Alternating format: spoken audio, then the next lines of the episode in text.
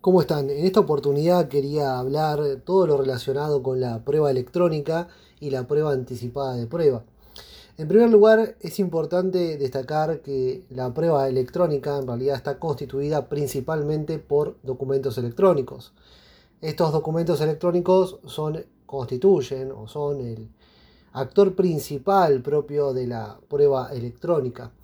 Estos documentos electrónicos a su vez contienen una serie de metadatos, es decir, ciertos datos que se encuentran insertos en esos documentos electrónicos que no pueden ser visualizados directamente por la vista o por los sentidos propios del ser humano. Y ante eso se necesita de ciertos programas que traduzcan esos metadatos y toda esa información que se encuentra inserta en esos documentos electrónicos.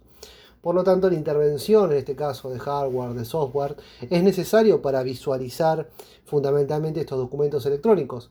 Y a su vez, una de las características principales de este actor principal propio de la prueba electrónica tiene que ver básicamente con la volatilidad de esos documentos electrónicos. Al ser volátiles estos documentos electrónicos, entonces pueden generarse una serie de problemas.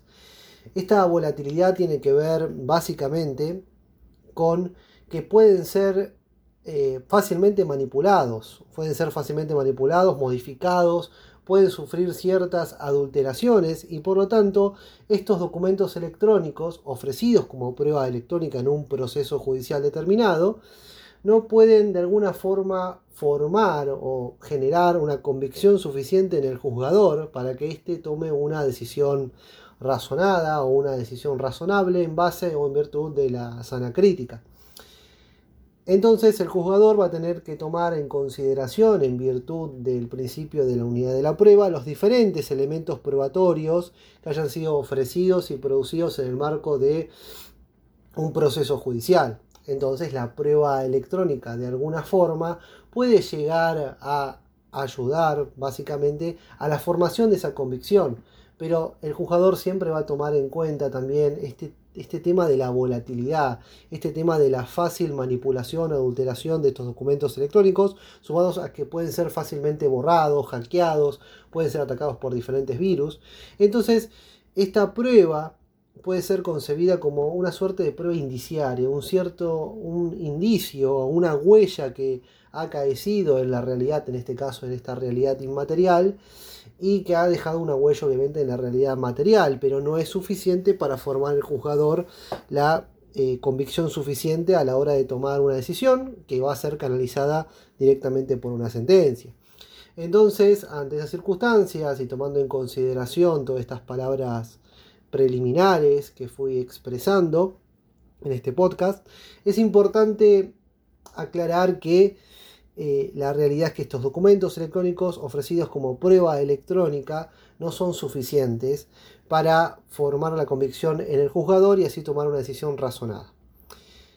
Ahora bien, surge también ante ese carácter volátil, ante ese carácter fácilmente adulterable, esa manipulación propia de los documentos electrónicos, también esa necesidad de producir la prueba de manera anticipada antes de la interposición, en este caso, por ejemplo, de la demanda. Y a su vez sumado a otra cuestión que tiene que ver con que la prueba electrónica tiene que ser reforzada mediante otros medios probatorios, como por ejemplo prueba testimonial, por ejemplo prueba informativa, por ejemplo, eh, en este caso también la frutilla del postre sería la prueba pericial informática realizada por un especialista que pone su conocimiento y su experiencia respecto a ese documento electrónico ofrecido como prueba a su vez sumado a las diferentes formas que se puede llegar a incorporar los diferentes medios probatorios. Entonces también en el código ya también tenemos la posibilidad de, de alguna forma, de anticipar la prueba. Y el artículo 326 del Código de Procedimiento Civil y Comercial de la Nación se establece que los que sean o vayan a ser parte de un proceso de conocimiento y tuvieran motivos justificados para temer que la producción de sus pruebas pudiera resultar imposible, muy dificultosa, en el periodo de prueba podrán solicitar que se produzca anticipadamente las siguientes. Y ahí el código empieza a enumerar una serie de posibilidades para la prueba anticipada. Que de alguna forma esta prueba anticipada viene a reforzar lo que sería la, básicamente la prueba electrónica producida de manera anticipada.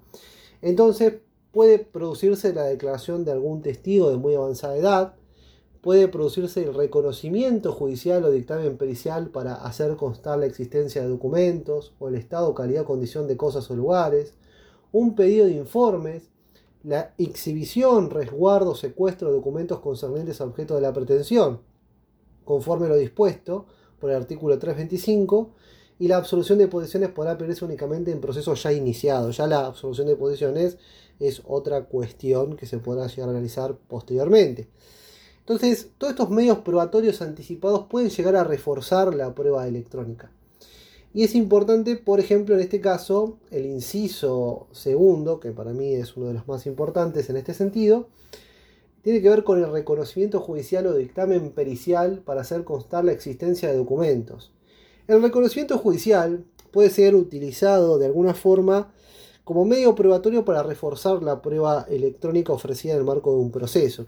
Así si, por ejemplo, se ofrece una página web donde consta algún elemento interesante para introducirlo en el proceso judicial, se puede sobre, ese, sobre esa página web se puede ofrecer lo que sería un reconocimiento judicial, para que en este caso el juez o algún funcionario judicial le abra un acta respecto a lo que está visualizando en la pantalla de alguna computadora, de una notebook o de cualquier otro dispositivo electrónico que permita visualizar esa página web. O por ejemplo también puede realizar un reconocimiento judicial y posteriormente le habrá un acta en ese sentido sobre por ejemplo una publicación de Facebook o alguna otra red social. Y también se puede peticionar el dictamen pericial para hacer constar la existencia de documentos. En este caso, la palabra documento del artículo 326 del Código de Procedimiento Civil y Comercial de la Nación, en realidad tiene que interpretarse en un sentido amplio, porque los documentos bien sabemos no son documentos solamente físicos, sino también son documentos electrónicos, en un sentido amplio, obviamente. Entonces, se puede realizar o peticionar anticipadamente el dictamen pericial sobre ciertos documentos electrónicos, argumentando en este caso, por ejemplo, la desaparición de esos documentos o que los mismos son volátiles. Pero tengamos en cuenta que respecto eh, a la prueba anticipada, hay una interpretación restrictiva. ¿Por qué hay una interpretación restrictiva? Se preguntarán con respecto a la procedencia de lo que sería la prueba anticipada. Porque en rigor de verdad, la prueba anticipada se concibe por muchos doctrinarios, por determinada jurisprudencia, por los análisis realizados también por los magistrados ante este tipo de petición extraordinaria o de, de un carácter peculiar, que puede llegar a afectar el derecho de defensa de la contraparte porque la contraparte no se encuentra presentada en el expediente, lo cual llegaría a afectar, como sabemos, el derecho de defensa, el principio de igualdad y la bilateralidad. ¿Por qué se estaría afectando? Porque se estaría de alguna forma produciendo prueba a espaldas de la contraparte. Ante esas circunstancias, recordemos siempre que la petición de prueba anticipada tiene carácter restrictivo y no siempre será considerada procedente. En situaciones claramente urgentes o extraordinarias puede llegar a ser peticionada en virtud también de este artículo 326. Espero que les haya gustado este podcast y les mando un abrazo enorme.